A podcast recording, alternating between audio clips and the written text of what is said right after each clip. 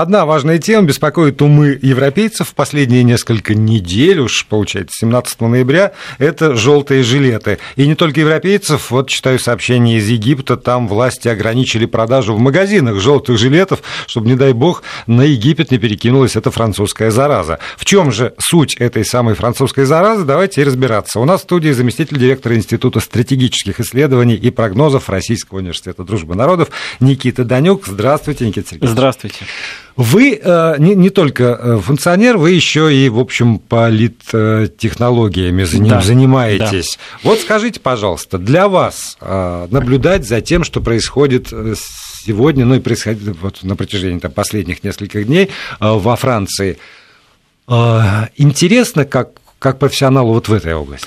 Интересно, увлекательно, и я, если честно, уже заметил несколько таких технологических э, параметров, которые присутствуют э, во время выступлений. С одной стороны, безусловно, говорить о том, что все эти действия, этот бунт э, французов инспирирован какой-то внешней силой, американцами, которые так показывают Макрону а, свое несогласие с тем, что он просто даже заикнулся о независимой армии и отказа от отношений в контексте хозяин-вассал, да, сателлит и так далее. А, конечно, говорить о том, что Россия с помощью наших знаменитых э, русских хакеров и ботов пытается раскачать общественную политическую ситуацию, это тоже все из честной версии, конечно, они имеют место быть, и пожалуйста, но я, конечно, считаю, что этот протест, это негодование связано с такими глубинными системными причинами, в первую очередь во Франции, ну и в целом в Европейском Союзе. Но что касается вот конкретно уличных выступлений, то э, действительно технологии присутствуют. Я, кстати, напомню, что любая технология э, цветной революции, государственных переворотов, она подразумевает катализацию справедливого социально-экономического протеста в политические требования, при котором вот потом... Это вот, вот очень важно, справедливого социально-экономического... Справедливого всегда. Потому что у нас, когда говорят про цветные революции, как раз вот это справедливого обычно опускается, да. что, что тишь, гладь, божья благодать, колосс стоит на гранитных ногах, да, конечно, вдруг конечно. приходят какие-то злоумышленники и валят его. Конечно, просто определенные политические силы в этот момент пытаются седлать эти волны протеста, место для того, чтобы заработать свой политический капитал, ну и, собственно, демонтировать тот политический режим, при существовании которого э, те или иные политические силы просто не смогли бы пробраться наверх. Какие политические и силы? И при этом, Вы... Э, тоже очень важный момент, происходит геоэкономическая и геополитическая переориентация государства, если мы говорим о цветной революции. Ну, например, Украина, Грузия, Киргизия, страны на арабской весны. Все это действительно было, и здесь можно констатировать признаки как раз этих самых технологий. Здесь все совершенно по-другому. Говорить о том, что за этими протестами стоит какая-то одна политическая сила, в той же Франции вообще не приходится. И ярким свидетельством является фактически молчание лидеров крупнейших политических сил и партий Франции. Да, с одной стороны, все они так или иначе поддерживают этот протест, но это было бы глупо, это было бы настоящим политическим самоубийством, если бы, например, Жан-Люк Меланшон, либо Марин Ле Пен сказала о том, что они сомневаются в действенности и эффективности подобного рода выражения своего недовольства. Слушайте, а, а молчать столько времени? С 17 ноября практически по сегодняшний день тот же Меланшон вообще воды в рот набрал, ничего не говорил. Вот, вот это вот не политическое самоубийство, потому что в конце концов, но я уже не говорю там оседлать волну, могло не хватить решимости, он тоже, может быть, не любит людей, так бывает, я его понимаю, вот, чтобы с ними как-то разговаривать. Но э, ну, ну, вообще не задумываться о том, что дальше это тоже, между прочим, выборы. И, и люди не забудут, что ты молчал, ты ничего не говорил. Ну вот, кстати, с Меланшеном не все так однозначно, потому что по последней информации, по крайней мере, с которой ознакомился я, именно он сейчас является одним из самых популярных политиков. Он на, в два с половиной раза обгоняет э, действующего президента э, Макрона и даже обгоняет там, Марин Ле Пен, которая была главным оппонентом Макрона на прошедших президентских выборах. А почему? Потому что в целом э, этот протест с точки зрения базиса социально-экономического, он, конечно, ну, такой левый, объективно, потому что а, активисты требуют больших, скажем так, действий государства в контексте предоставления социальных гарантий. Мы, опять же, можем обсудить этот манифест, угу такой, опять же, тоже очень интересный манифест. Мне понравился анализ, как будто этот манифест, знаете, из мультика Простоквашино был написан, вот это письмо. Потому что, с одной стороны, там присутствуют элементы такой левой повестки, абсолютно справедливые. Это как раз увеличение минимальной зарплаты труда, увеличение пенсии, снижение пенсионного возраста. Вот это безналоговая премия. Безналоговая, и, и дальше по списку. У них есть ежегодные премии. С другой стороны, в этом манифесте наличествуют прям тезисы, ну, фактически из программы Народного фронта Марин Ле Пен, да, по поводу мигрантов, по поводу, э, собственно, эм, снова возвращения государства, э, возвращения суверенитета, субъектности политической, экономической и так далее.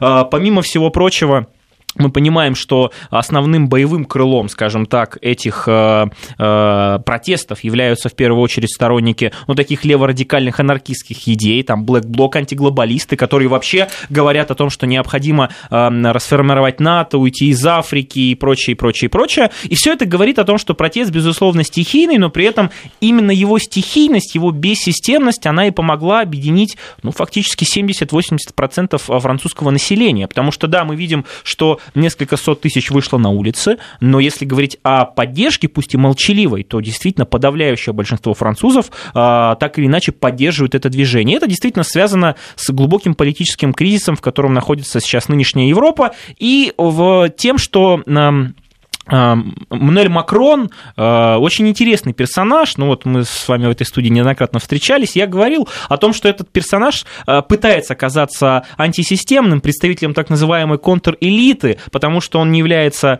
членом традиционных политических угу. партий, ни правый, ни левый. Смотрите, я вроде как из народа, от этого багажа, багажа могу отказаться. На самом деле он плоть от плоти продукт вот этой брюссельской бюрократии, глобалистского проекта, для которых абсолютно чужды такие такие понятия, ну, собственно, о которых говорили в том числе и протестующие. И это говорит о том, что проблемы во французском обществе, ну и в целом в Европе, они действительно носят системный глубинный характер. Очень интересно посмотреть на эту ситуацию в контексте в целом всего Европейского Союза. Подождите, да. все, все, все не будем варить. Да, конечно. А, давайте, вот вы сказали какие-то вещи, в которых я бы хотел тоже уточнить. Во-первых, масштабы. А, я думаю, что вы тоже видели эту фотографию, она обошла социальные сети, значит, на, на одной половине этой фотографии, на верхней, там триумфальная арка, охваченная огнем, а на другой фотографии примерно там метр на метр сложены покрышки а, подожженные, метр, вот клянусь, метр на метр. А вокруг, значит, все эти фото и кино, там, телеоператоры лежат фактически на брусчатке для того, чтобы через вот этот костер снимать триумфальную арку, чтобы она оказалась объята, Кадр, да, объята огнем. И это, это может быть символ, потому что когда мы говорим, что это там протесты, которые охватили, что это непрерывные погромы, что вот это вот там радикалы правые и левые уже, значит, держат в руках практически все это движение, и что страшно страшно-страшно. Может быть, это действительно мы, журналисты, лежим на брусчатке и через э, пламя свечи, ну или там костер метр на метр, смотрим на Францию и показываем, показ даже не смотрим, показываем Францию для того, чтобы у, у всех, у слушателей, у зрителей создавалось впечатление, что ну все, еще день, и значит опять будет взятие Бастилии. Ну, конечно, в том числе и официальным властям Франции выгодна такая картинка, согласно которой республика в опасности, отечество в опасности, ну, да, да, как да, в свое да, время было. Враги есть внутренние, внешние. И да. при этом э, понятно, что вот эти радикальные звенья вот этого протеста, они, конечно, малочисленны. То есть те, кто выходит по-настоящему заниматься ну, погромами, какими-то насильственными действиями, их крайне немного. Более того, с ними, опять же, если посмотреть, достаточно активно борется и полиция, и жандармерия, и различные войска, потому что, ну, по-моему, больше 4 тысяч задержанных, в принципе. Сейчас это как раз те самые молодчики, э, молодые люди, которые э, в первую очередь э, пришли туда, скорее всего, не для того, чтобы выражать свой действительно справедливый протест и гнев, а для того, чтобы воспользоваться воспользоваться этой суматохой. Ну, есть же и мародеры, мы помним, что угу. творится в пригородах Парижа в определенные периоды времени, и поэтому знаем об огромном количестве разного рода криминогенных элементов в, в в тех же порталах, кварталах Парижа э, не очень благополучных. И, естественно, это очень удобный повод для того, чтобы вот подобного рода люди выходили из против них ведется борьба, но если говорить в целом о массовом движении, конечно, э, я пока еще не обнаружил признаки так называемого, ну, собственно, насильственной борьбы, такой откровенной, да, да, с одной стороны, и еще, кстати, нет э, откровенных признаков такого ненасильственного сопротивления. То есть мы видим, что э, французы как поступают? Они работают всю неделю, анонсируется очередной выход, и когда у них есть выходной, они все вместе выходят, вроде бы как нет единого центра этого управления, то есть сама, а, скажем так, организация носит такой стихийный характер. А, с другой стороны, опять же, это можно было наблюдать, видно, что определенная согласованность есть. В чем это проявляется? Например... Подождите, вот, вот здесь тоже нет единого центра управления. Ну, поскольку, знаете, разговоры про разнообразные революции ведутся в этой студии, вы же понимаете, уже несколько, там, полтора десятилетия, фактически, с 2004 года, то я возьму на себя смелость утверждать, что есть целый ряд ваших коллег, политологов, например, которые сюда приходят, и э, есть часть, по меньшей мере, э, нашей аудитории, которая действительно искренне не верит, что что-нибудь может быть организовано не кем-то, не какой-то силой, вот, которая там мировая закулиса, как угодно ее можно назвать, или там вот враги Отечества, которые проникли, а что это все может действительно стихийно, вот как дрожжи, что, хотя для дрожжей тоже надо сахар бросить. В общем, вот что это может без э, организаторов все возникать. Может это возникать без организаторов, э, ну, собственно, для людей, которые сомневаются в том, что это возможно, хотел бы напомнить э, ту же историю Франции, 1968 год. В общем-то, точно так же говорить о каком-то едином центре управления, когда был смещен с поста фактически, да, Деголь, говорить не приходится. Более того... Еще и не было тогда ни социальных сетей, ну, ни конечно. телеграмма, прости господи. Более того, Франция, она ведь и известна, она, можно сказать, законодатель мод в контексте революции. Можно вспомнить 1789 да, год, да, Великую да. французскую революцию. Тоже помним, как все там начиналось. И тоже очень без интернета, стихийно, удивительным образом. Очень стихийно. А, другой вопрос, чем это все закончилось, это мы оставим как бы для историков, но сам факт того, что огромные массы действительно могут в каком-то смысле самоорганизоваться и свой протест выплеснуть, ну, это реальность. Кстати, э, хотел бы отметить, что вот как раз во Франции очень сильно вот это движение такое, знаете, стачек, забастовок, ну, конечно, по линии профсоюзов, да. по линии разного рода социальных групп, которые пытаются самоорганизоваться, но, но это для, в крови французов для обычного есть. человека это, что называется, привычная социальная а, привычная, практика. да, для, Вы, для французов ничего страшного да, это в том, экстрим... чтобы выйти по да. помитинговать на выходных нет. Никита Данюк остается в студии. Продолжим после выпуска новостей. Продолжаем разговор. Заместитель директора Института стратегических исследований и прогнозов Российского университета дружбы народов Никита Данюк здесь в студии. Никита, вот я куда бы хотел обернуть ваше внимание. А даже не с точки зрения профессионала, а вот хотя бы по-человечески. А вы испытываете симпатии к этим желтым жилетам? Ну вот не понравился им налог на бензин, даже понимаю.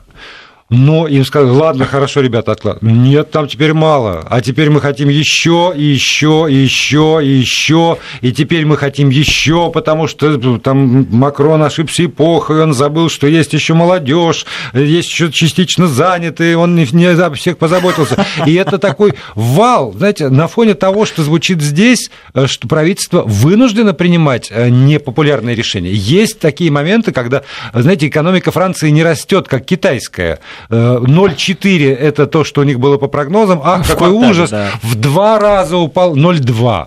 Ну, знаете, не с 10 до 5, даже в два раза-то. Значит, правительство вынуждено идти на непопулярные меры. И тут накатывает такая волна популистов, которые говорят, не, мы хотим, значит, как при бабушке, давай быстро все, давайте нам наши карманы. Страна может рассыпаться, бюджета не хватит. Ну, бюджет действительно не хватит. Уже посчитали экономисты, что это обойдется 8-10 миллиардов э, в евро в год, а это грозит в том числе 3% э, от ВВП, из-за этого будут проблемы с Брюсселем, потому что мы знаем, есть 2% да, да, да. ВВП, которые нельзя нарушать, если уж Франция и ее президент демонстративно подобного рода э, условия Брюсселя игнорируют, что говорить о других странах, у которых в контексте там пропорции с бюджетом и госдолгом, все намного печальнее. Ну, если вот э, отвечать на ваш вопрос, кстати, перед этим хотел бы тоже такую аналогию провести по поводу самоорганизации. Э, сегодня восьмая годовщина э, митинга, протестов, беспорядков на Манежной площади. Я, скажем так, наблюдал за этим очень внимательно и активно в свое время, вот как раз тогда, 8 лет назад, и тогда люди точно так же вышли. И это действительно была такая стихия массовая, которая говорит о том, что подобного рода самоорганизация людей, возможно, да, еще можно организовывать это через социальные сети, через различные средства коммуникации. А, другое дело, что всегда найдутся политические силы, которые попытаются седлать это, но сама самоорганизация людей возможна. Так вот, возвращаясь к тому, э, эмоционально, конечно, я на стороне протестующих, потому что когда у тебя есть возможность выразить свой объективный, опять же, да, социально-экономический протест, это совершенно не значит, что ты хочешь покушаться на основу организационного строя, это совершенно не значит, что ты хочешь каких-то потрясений великих для своей страны, это всего лишь очередной политический сигнал того, что элиты, которые должны управлять страной, которые должны заботиться о, о населении и о будущем этой страны, к сожалению, народ не слышит. Но, извините, говоря... это, изви, извините, потому что тут я воспользуюсь там, словами классика, так. и вот это вот, знаете, психология мелкого хозяйчика, который хочет набить исключительно свой карман на эти 100 евро там, при повышении минимальной вот. заработной платы и с какими-то ежегодными премиями. Мне прямо эти ежегодные премии к Новому году раздражают. У нас нет, у них, понимаете, есть, еще и налогом не облагается. И вот, а за этим желанием опять там сэкономить э, и набить свой карман, они не видят проблем, которые стоят перед вот. страной. И тут Понимаете, раньше уже... думая о родине, потом да, о себе я никто уже не сказал. с эмоциональной точки зрения, а с точки зрения как раз прагматизма, да, сухого расчета понимаю, что подобного рода требования, ну, в целом они, конечно, носят откровенный популистский характер, абсолютно они нереальные, невыполнимы, но при этом они еще тоже будущее поколение, если, например, Франция пойдет на это, хотя я, конечно, считаю, что никогда она этого не сделает, неважно, там Макрон, другой какой-нибудь представитель политической элиты, она вообще заведет государство в тупик. При этом а, подобного рода а, трансформация во Франции, она вообще приведет к тому, что будет принцип домино. И после Франции, я глубоко убежден, уж простите за такую аналогию, не очень а, такую благозвучную, метастазы пойдут по всей Европе. И причем это отразится как раз в том числе на том самом пресловутом благополучии Конечно. той самой Европы, которая на протяжении последних десятилетий, ну, в контексте массового сознания рисуется как некий град на холме с высокими социальными гарантиями, стандартами, уровнем жизни. Посмотрите на этот уровень жизни уже в таких странах, как Испания, Италия, в контексте безработицы среди молодежи, и далее по списку я могу продолжать. Вот Франция пока что еще теоретически является такой э, страной обетованной, да, условно, но при этом, э, как мне кажется, э, подобного рода, ну, скажем так, действия, они, как я уже говорил, они носят эмоциональный характер, в первую очередь. Там Греция люди... долгое время была такой страной обетованной, с пенсиями, с, там, с вдовами, ну, ну незамужними дочерьми. За, за счет кого да. за счет чего? Вот, вот, да.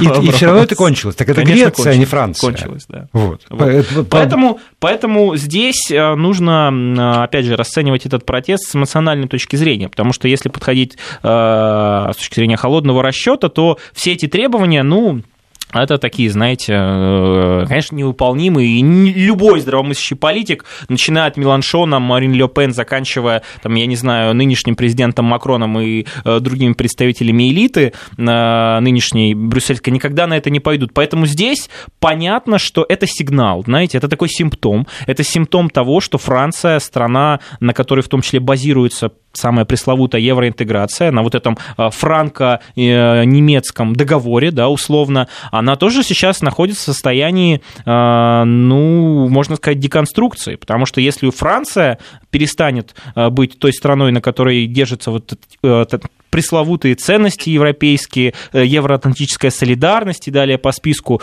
то мы в целом можем уже скоро говорить о том самом закате Европы, о которой еще там Шпенглер в свое время ну, писал. Но закат той самой Европы э, наднациональной, глобалистской, которую пытались построить, вот этого э, института э, такого общенационального федеративного, как мы видим, выстроить его все-таки не получается, и Франция, мне кажется, очередной сигнал этого. Тогда вот если исходить из э, всего того, что я сказал, там логики, которые я сейчас озвучиваю, не моей логики, а логика, которую я озвучиваю, тогда жестко подавлять. Тогда да, надо вычислять вот этих людей, которые все равно даже в хаотичном этом движении взяли уже на себя роль спикеров, по крайней мере.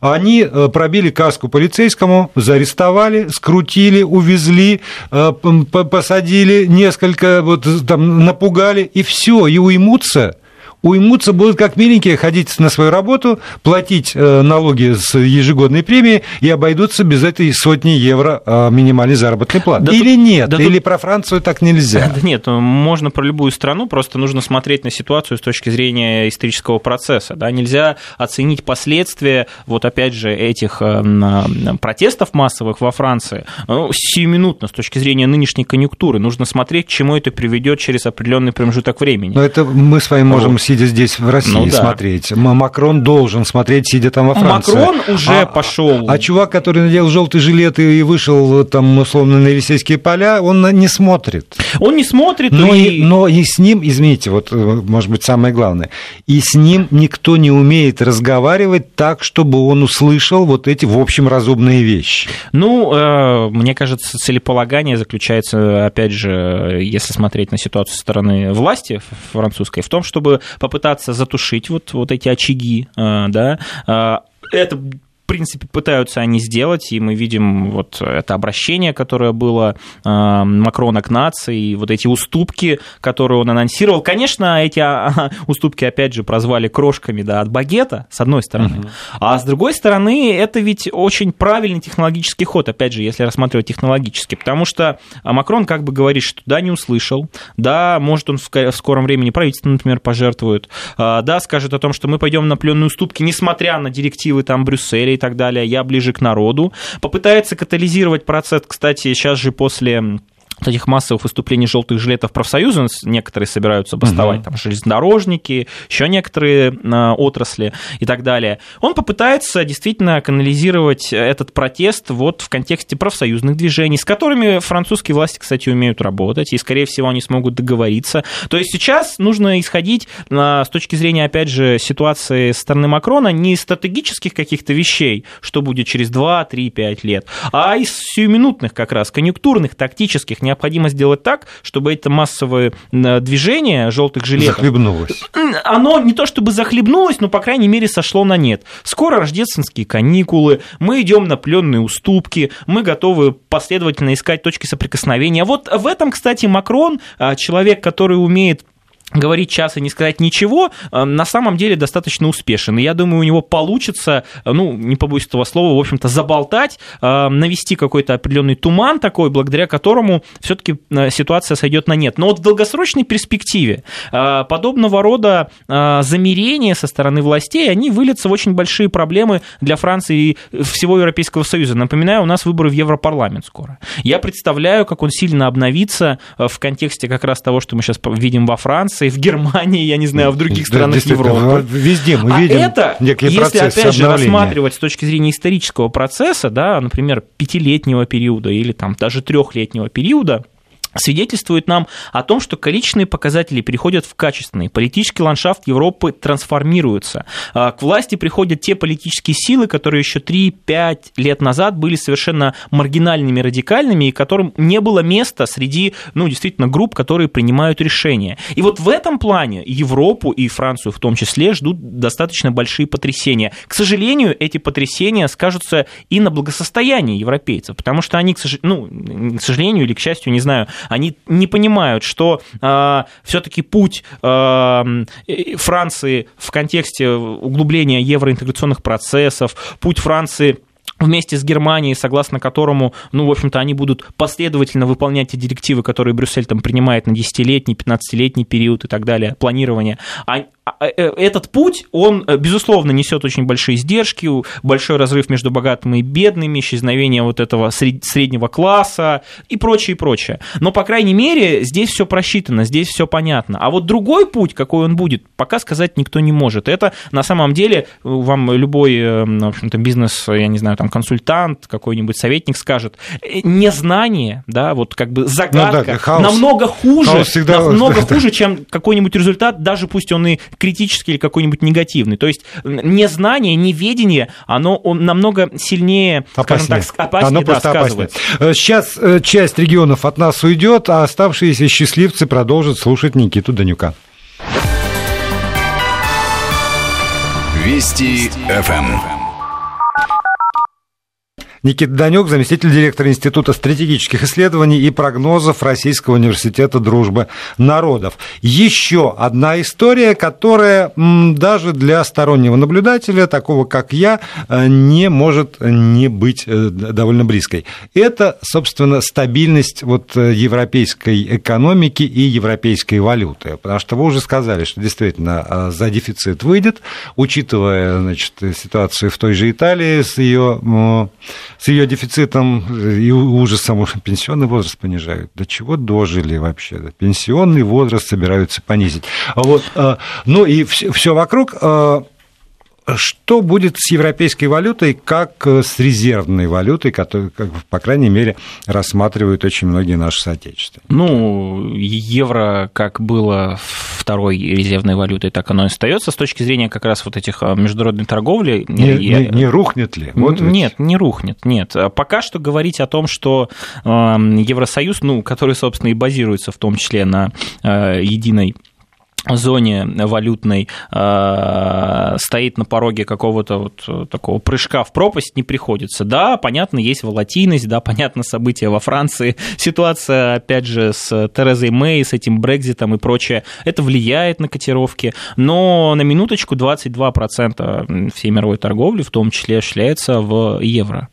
Э, доллар, безусловно, лидирует, угу. там больше 30%, но евро уже давно, в общем-то, стало, ну, той самой второй частью бивалютной корзины, этого никуда не деться. При этом хотел бы отметить, что само евро а, для таких стран, как Франция, опять же, Германия, очень выгодно. Вот, например, а, Франция и основные страны локомотивы европейские, они в том числе и очень сильно выигрывают благодаря хождению евро, а не, скажем так, их национальной валюты, в отличие, например, там, от той же Великобритании. Но тут, опять же, если рассматривать ситуацию в контексте там, каких-то перспектив и прогнозов, ситуация может быть действительно очень сложной сложная. Почему? Потому что если в Италии сейчас до выхода Великобритании четвертой экономики в Европе пришло правительство евроскептиков. Помним, кстати, да, что они а, одно из самых главных а, камней преткновения формирования этого коалиционного правительства было как раз пост министерств, министров финансов, mm-hmm. портфель министра финансов.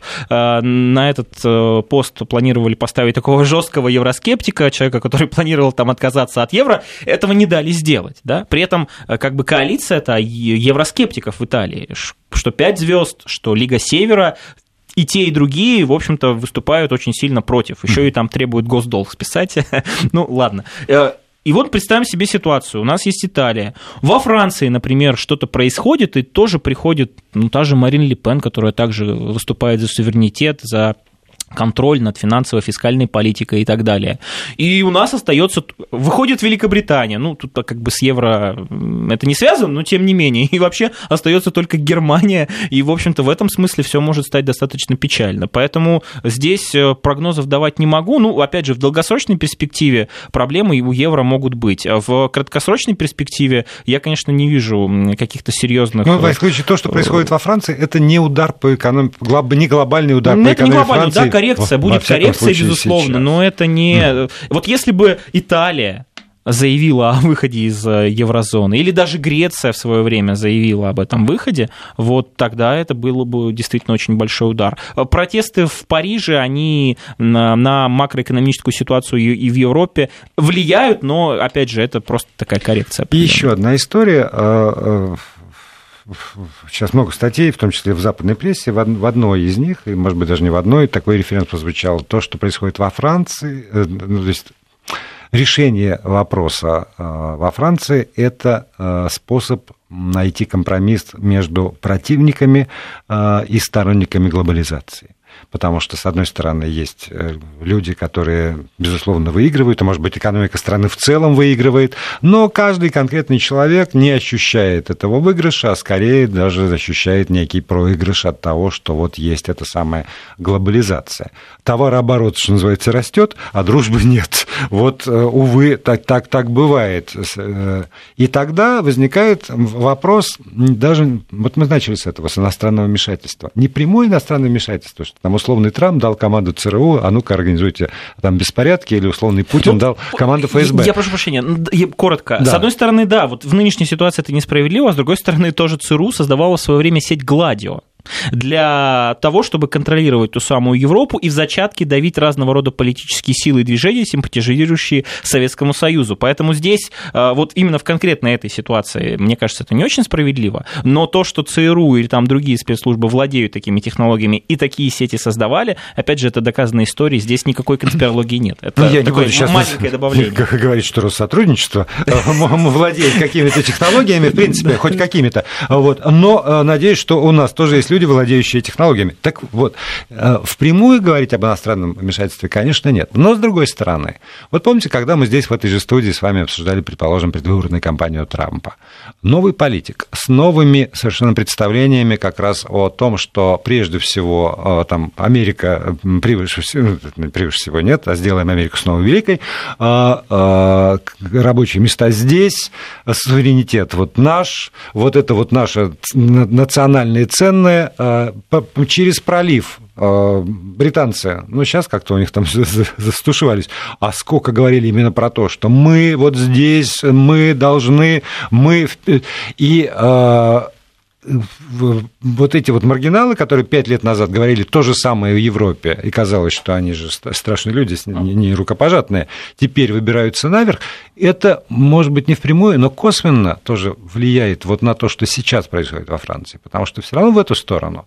А у нас, а что мы там вот про все? А мы, а здесь, а вот действительно, а вот эти вот категории людей, а вот это молодежь, а вот эти пенсионеры, за счет которых вы будете выплачивать теперь по 100 евро дополнительно этой минимальной заработной платы, а вот еще вы не подумали об этом, а вот здесь вот у нас вот Франция, э, давайте сделаем Францию снова великой. Такого лозунга не звучит, но мне кажется, что на уровне, не знаю, подсознания, может быть, каких-то вот ощущений у людей все равно что-то во всем мире происходит. Такое. Да, это... И, и в этом смысле, когда желтые жилеты выходят, и по нарастающей идут требования. Вот, вот сначала отменить акции на, на, на, на дизель, а потом еще и на бензин, а потом еще и это, и это, и это. Именно вот то, что идет такой накат, мне кажется, что какая-то главная мысль, она не высказана, по большому счету. И то, что э, Макрон выступает, и он им говорит, здесь 100 евро, там налоги, здесь в банках, значит, не больше 36, кажется, что-то такое евро, все тоже деньгами, и он не отвечает на, он не отвечает на несформулированный вопрос, не артикулированный отчетливый вопрос, и поэтому э, не утихает это самое движение. И поэтому 56% говорят, надо продолжать. Да, противостояние ведь оно не только в цифрах, оно и в идеологии. И вы абсолютно правильно заметили. С одной стороны, есть вот эта глобалистская идеология, для которых самый лучший результат – это увеличение темпов роста ВВП, для которых самый лучший результат – это ну, просто какие-то отчеты ежегодные в контексте роста промышленности, промышленного индекса за квартал. А с другой стороны, есть э, народ, вот опять же, а, а, все обвиняют, в том числе и э, участников эм, этого движения желтых жилетов в популизме.